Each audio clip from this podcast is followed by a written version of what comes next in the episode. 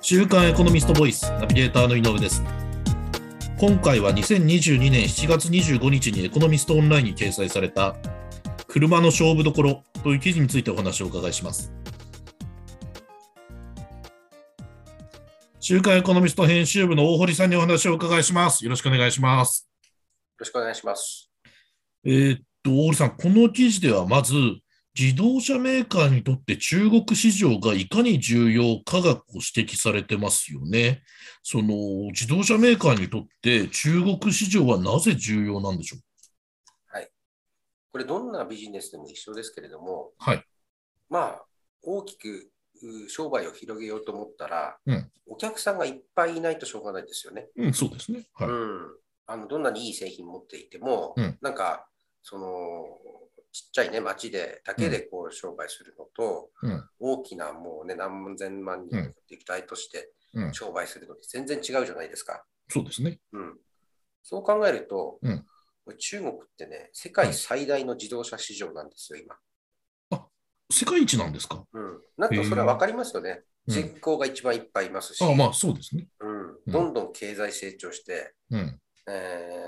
ー一家庭あたり、どんどん豊かになってますよね。はい。えーでもう、あのーどんどんその自動車を購入できる層っていうのが、はい。はい。今でもどんどん増えてるんですよね。うん、先進国なんかもう頭打ちになって少子化になってですね、うん。うん。むしろこれからちょっと自動車なんていらないんじゃない、シェアリングでいいんじゃないなんてですね、うん。うん。いう感じで減ってますけれども、うん。中国はまだまだその、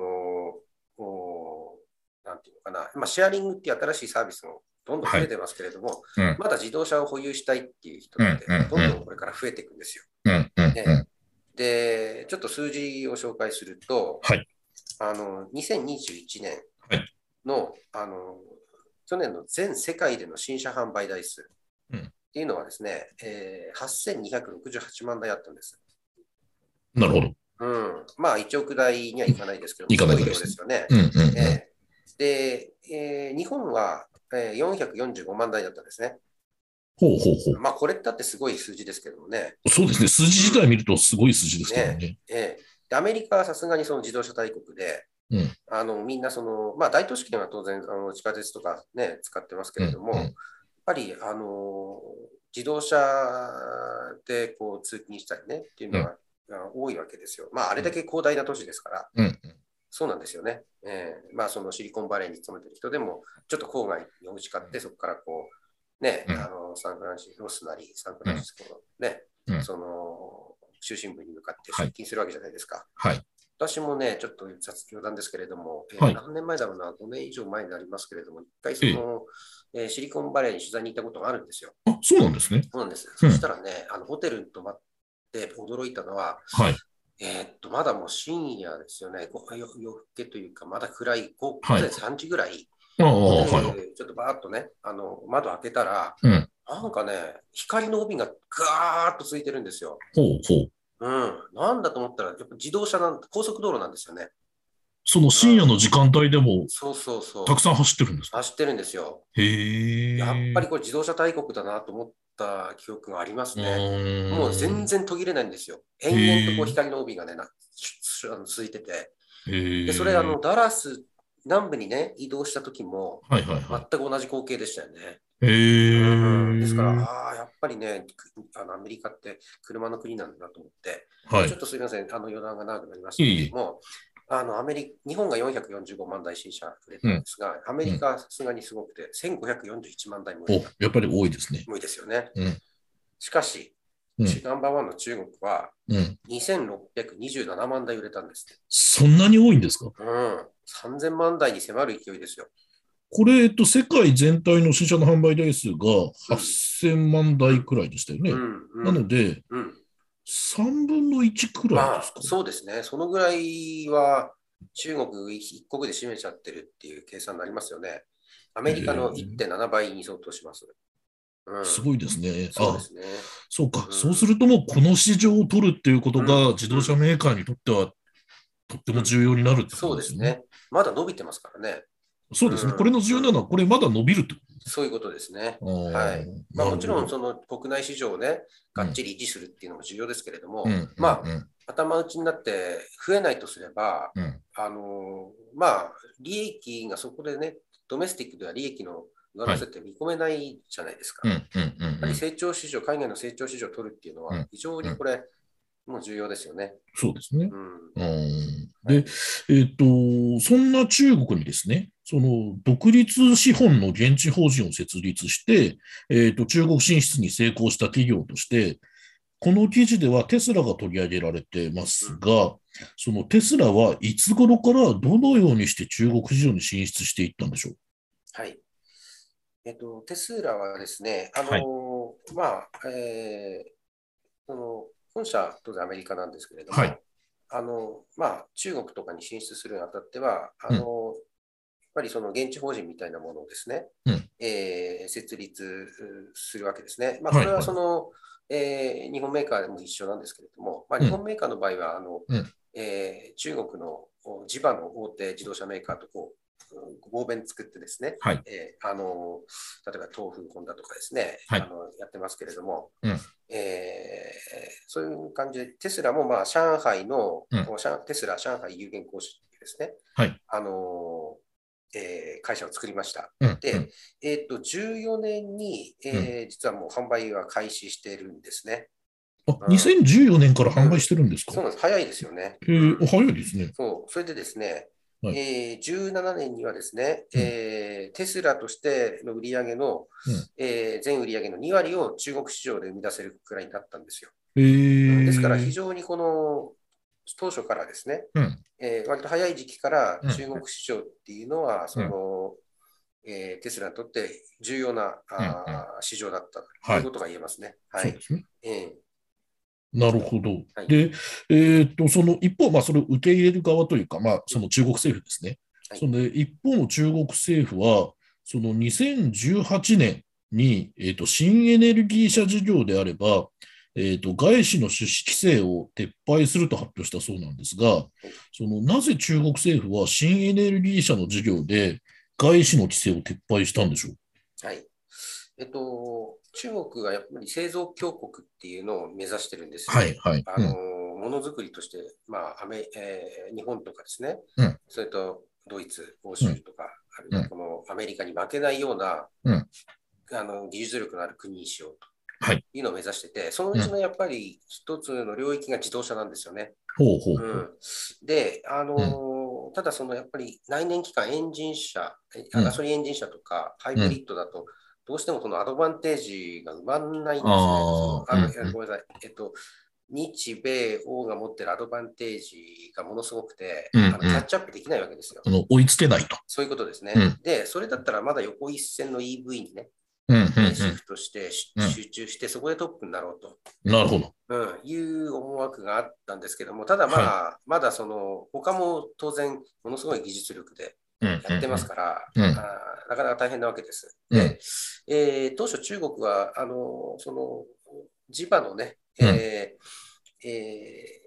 EV というか、はいはいはい企業を育てようとして、はいえーやっぱりこう外資を規制するわけですよ。ほうんまあ、うん保護政策ですよね。うんうんうんうん、で、当初はやってたんですね。で、はいえっと新エネルギー車っていうカテゴリーがあって、これはいはその、えー純粋な電気、E はい自動車 EV うんえーバッテリー EV ですね。うんえーと、あとそのプラグインハイブリッドまでははい新エネルギー車含めるんですよね。うんうんうんあまあ、あとはその FCV といって燃料電池車も含みますけどもはい。で、ガソリンエンジン車と普通のハイブリッド車は除外するんですうよ。んうんうんうんで、そのうん新エネルギー車、NEV って書いてネブって言いますけれども、うんうんええ、ネブで当初その、とえーなんとか優位性を築こうとして、こう外資を規制してたんですけれども、うん要するに外資があ中国市場でネブを作って売る、中国市場で売るとうんいうところをこうガンガンやられちゃうと困るんで、うん規制してたんですがうんうん、やっぱりね、あのある程度育ってきたところでうん、ほぼばっかりしてるとね、うんあのーなんていうかな、弱い企業になっちゃうんですよ。ああ、はいはい。競争環境にある程度置かないと。うんうん。ということに中国政府は気づいて、うんじゃあその競争環境を作るために、うんやっぱりその外資にね、うん認めようと、うんあのこの、えーしなんだろうな、会社を作るんだとはいはいはい。うんええ中国国内へのそそういうこのとです進出を認めようと。ええということで、うんえーその、ネブ専業に限っては、はいあのそのか海外のはいメーカーにですね、3社目のお法人っていうのを設立を認めるっていう決定をしたんですよ、ほ政ん府ほとしんてほんほんやっぱその途端、フォルクスワーゲンとか、フォードとか、うんあとルノー、日産がね、うんえーすぐ、うんあのきえーええーそのネブ専業の法人を作ってですね、はいはえー中国市場うんで売ろうというんうふうになったんですね。うんうんうんえーということで、はいえーあのー中国市場が、はいあのー規制を撤廃したっていうのは、そういう一言で言うと、えー自分、自国のね、自動車産業を強力にするために、うんちょっとこの競争環境を作ろううんうんうんというような、うんあのー狙いがあったと思いますね。うんうんはい。うんなるほど。で、えっとそのようなその中国政府の新エネルギー社、ネブの分野でのその外資規制の緩和を受けてですね、うんえっと今、あのー大利さんの方からもいくつか会社名が上がった通り、はいその即座にそれに応じた企業と、うんえっとそうではなくて出遅れてしまった企業があると記事では指摘されてますよね。はいで、えっとそれはその即座に応じた企業、出遅れた企業、それぞれどのような企業なんでしょうはい。えっ、と、まず、即座に応じた企業っていうのは、今ちょっと言ったように、はいあドイツのフォルクスワーゲンと、うんアメリカのフォード、はいそれと、えーフランスのルノー、日本はいの日産連合ですね。うんうんこれはもう、あの、おまあ、もともとその、ルノーとか日産っていうのはリーフ作ってましたしね。はいはいはいあ。の EV には積極的だったわけです。うんで、フォルクスワーゲンも、あの、内燃機関はもちろん、その、作ってますけれども、うん EV シフトという意味では積極的だったんですうんね、う比ん較的。うんうんで、フォードもアメリカではそうです。はいで、ここはやっぱり、その、いち早い EV シフトが、うんまあ、重要だということで、うんえー動いたんですね。はい。一方ね、あの、ちょっと動きが遅かったのはトヨタとか、えーえー三菱、ホンダの日本はい勢、それうんと、あの、えー今はステランティスになりましたけれども、はいそのフィアット、クライスラー、オートモビルですね。うんうんこうんの辺りはちょっと出遅れてしまったんですね。あーえーということがあります。で、まあ、今はその申し上げたのは、はえーなんていうのかな、あの、その政府がね、えーうん規制を緩和してから、うんあの動いた企業ですけども、うんやっぱその前ですよね、先ほど話したテスラっていうのは、はいはいはい。もう14年で販売開始うんしてたわけですから、うんそこのね、そのスピード感っていうのは全然桁違いで、そうですね。うん、うで、んその話をちょっとするとですね、はいあの、えーやっぱイーロン・マスクの詳細っていうのがあって、はい。これはものすごいこの、なんだ、先を見通す目っていうのはやっぱりすごかったとしか言いようがないんですけれども、うんあの、まあ当然その、こう中国市場がね、えー重要だっていうのは気づいてたわけですよ。うんうんうん。で、あの、政府のね、規制なんかを待つよりは、はい自分でやっぱりできることを見つけてったわけですよ。はいはいはい。うんまず、そのテス,あ、テスラのトップのイーロン・マスクが中国市場を評価した理由っていうのはですね、うんやっぱその、おー今言ったようにトヨタとかね、ホンダとか、あるいはその,、はいあのその規制緩和の前ではフォルクスワーゲンでさえ、うんあのーうスピードがテスラにと比べて遅かったわけですよ。うんうん自社で動いてはないわけですから。うんで、要するに、えー中国市場では、はい大体のこの自動車メーカー、動きが遅いっていうことは、イーロンマスク気づいたんですよね。はいはいうんはじゃあ、動きが遅いっていうことは、うん逆に言うと、こっちが早くさえすれば勝てるだろうい。あと、あ、はあはあうはあ。ん、優位性を持てる市場だって、ピンとそこで気づいたんですよ。うんうんうんうんその辺がすでにすごいですよね。うん。うん。確かにそうですね。そうそれで、さらに中国はもうその国の方針として、うんもう EV でいくっていうのを打ち出してるじゃない、たんですよね。うんうんううんん。あですから、あのもうこれはもう中国はあ。市場を取れば伸びるっていうのはもうそこで見えたわけですかうんうら、んうん。実際に動いたわけですよ。うんうんで、うん。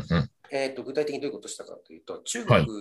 の上海にね、今、ギガファクトリー3っていうテスラの大きな工場があるんです。ええ、はい。うんまあ、そこはその、えー生産拠点ですし、はいまあ、アジアへの輸出分はそこで大量に作ってるわけですね。あ、そうなんですね。うん、日本向けも今、ちょっと前はアメリカのギガファクトリーからで作ったものを輸入してましたけれども、はい。最近は大体あの上海のギガファクトリーから、ええ。えそうギガ上海っていうんですけれども、うんうん。で、すごいのは、うんあのーものすごいね、格安で、うんえーその上海の工場用地をテスラ、イーロン・マスク取得したんですよ。あ、そうなんですか。うん、で、あっという間に作っちゃって工場、うん、うん、うん、ものすごいスピード感だったらしいんですね。うん、うん。で、やっぱりそれはね、あの上海政府が、はい、そのテスラが来てくれれば雇用が生まれるわけですし、はい、はい。うん、非常にありがたいわけですよ。で、で作っ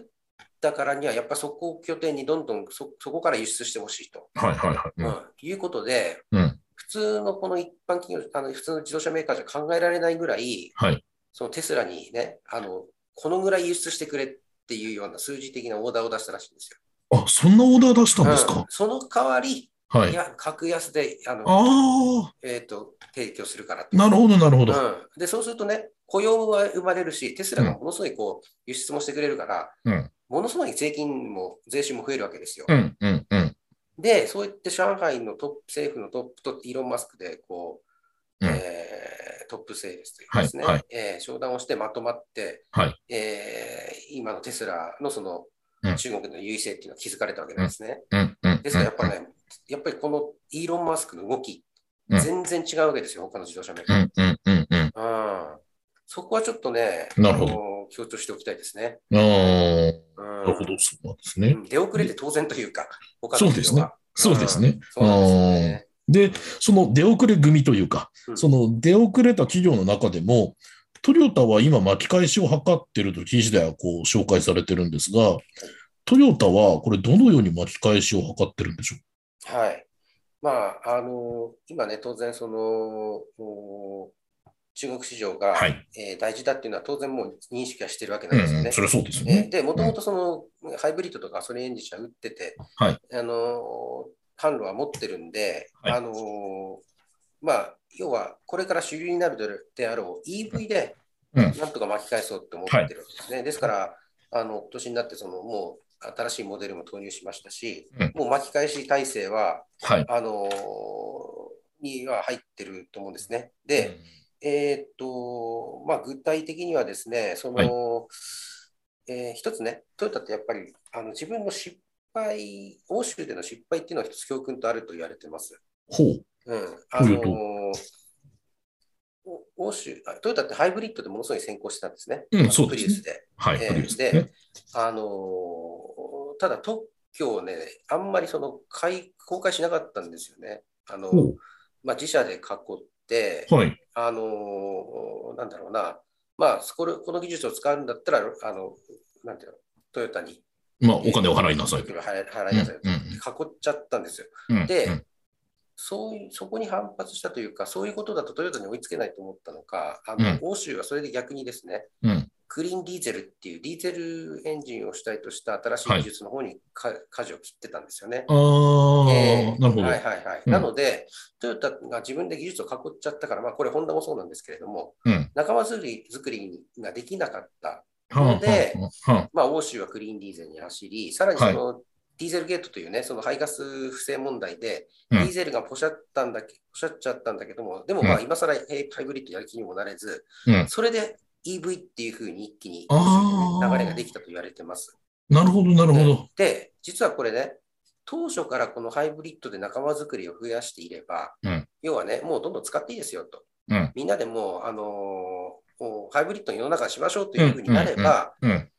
こんな EV の、ね、流れってもしかしたらできなかったかもしれないですようね。ん、うん、うん。ハイブリッドって十分ね、非常にこう燃費もいいし、はい。まあ、排ガスは出しますけれども、うん、かなりね、あのーまあ、環境には優しいと言いまはすい、か、はい。うん、あのー優れた技術なんですよ。ええ。だけど囲っちゃったがゆえに、はいガラパゴスに近い状態になってしまった。あであ、な反るほ省どが。あるので、うん、今回はあのそうしないでですね、うん今もう一つトヨタの目玉と言われている水素エンジンがありますね。はい、はい、はい。あの未来、水素燃料電池車。うん、あっちでは、そのハイブリッドのその鉄を踏まないように、はい。ガンガンこう技術をあね、あ、まああ共有して、はい、はい。まず仲間を増やそうと。うん、うん、うん、うん。いうような政策をあのあ戦略を取ってると言われてますね。それが今、あーあの今回の記事に書いております。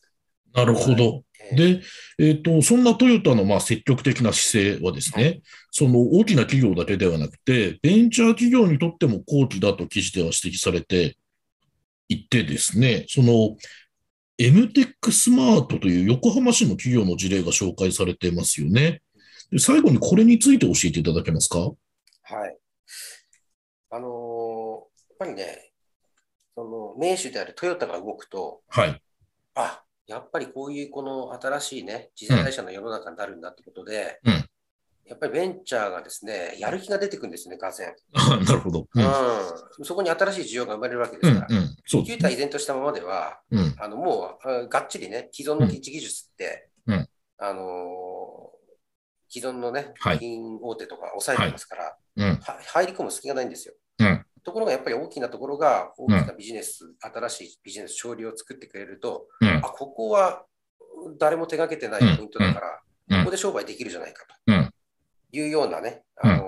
お話になってくるわけですよ。そうですね。ええ、うんで、やっぱり自動車もうん今、その EV 化でいろんなものがですね、モーターとか、その、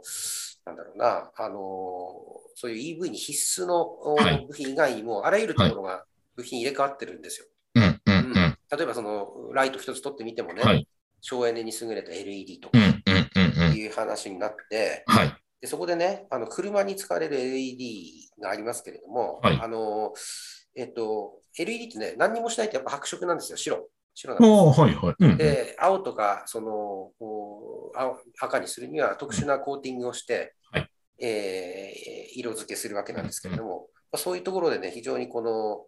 えー、塗布技術っていうんですか、はいそれで高いシェアを持ってる企業が、あはのい横浜にあって、はいまあ、MTEC スマートという企業なんですね。はい、はい、えーはい。この企業はその LED チップにですね、蛍光体、まあ、なんて蛍光塗料みたいにね、あのうん。あの光るこのおお蛍光体を塗るうー技術はい。で非常にこの高いシェアを持ってるんですよ。うん、うん。高い技術と高いシェアを持ってうん、うんて、。うんまあ、あのちょっと難しいんですけど、薄膜積層コーティング装置っていうのをはい。で、あのなんだろうなあ、トップシェアで世界の大手の LED メーカーが買ってんですね。え買っーて、この装置を買って塗ってるわけですよ。うんうん塗布してるわけです。うん、うん。うん、で、そういうところが、やっぱり、これからの車の電装化、電装化によってやっぱり省エネが必要ですから、うん。えー LED って欠かせないわけですよね。。はい、はいうん、そういうところで、ああのーまず、自動車いメーカーが大量に LED を購入すると考えますから、はい。 LED メーカーも大量に作ろうと考えるわけですよ。うん、うん。それには、あのーそう製造装置が必要ですよね。はい、はいそ。れで結局 M テックマットにあー受注が来てる、あの発注が来てるというか、なるほど。いうことで、うん、まあ、ベンチャーにもですね、こういう感じで、うん。非常にこのビジネスチャンスがあるわけですね。これがもし、トヨタなりホンダが何もしないと、うん。やっぱり市場生まれないわけですから。そうですね。うん、うん。そういうことで、うんベンチャーにも非常にビジネスチャンスだとうんいうことが言えますね。なるほど。その意味でも日本の大手自動車メーカーの中国での生き残り戦略というか、はい、えー、というのもその注目して見ていきたいですね。裾野は広いんですもんね。そうですね。はい。まさにそういう手触り感のあるね、はいあの、ものの製造っていうのは日本う企業が得意とするところじゃないですか。そうですね。うん。うんなんかその、えーなんだろうな、アルゴリズムとかね、ソはいフトウェアとか、そうんの、うんえービジネスのこのはい仕組みっていうところではなんとなくこのね、やっぱり欧米企業に分があるような気がしますよね、GAFA とか。そうですね。うん、でもやっぱりこういうこう、なんていうのかな、成功なね、うんこう物に落とし込む技術っていうのは、やっぱ日本が強いですよね。うんう、んそうですよね。そう、製造業の根幹ですけれども、うん。うん、自動車メーカー頑張ってほしいはい、えー、頑張ってほしいですよそうねで。すね。はい。ありがとうございます。今回は週刊エコノミスト編集部の大堀さんにお話をお伺いしました。大堀さん、ありがとうございました。ありがとうございました。こちらの記事はエコノミストオンラインにも掲載されています。ぜひご覧ください。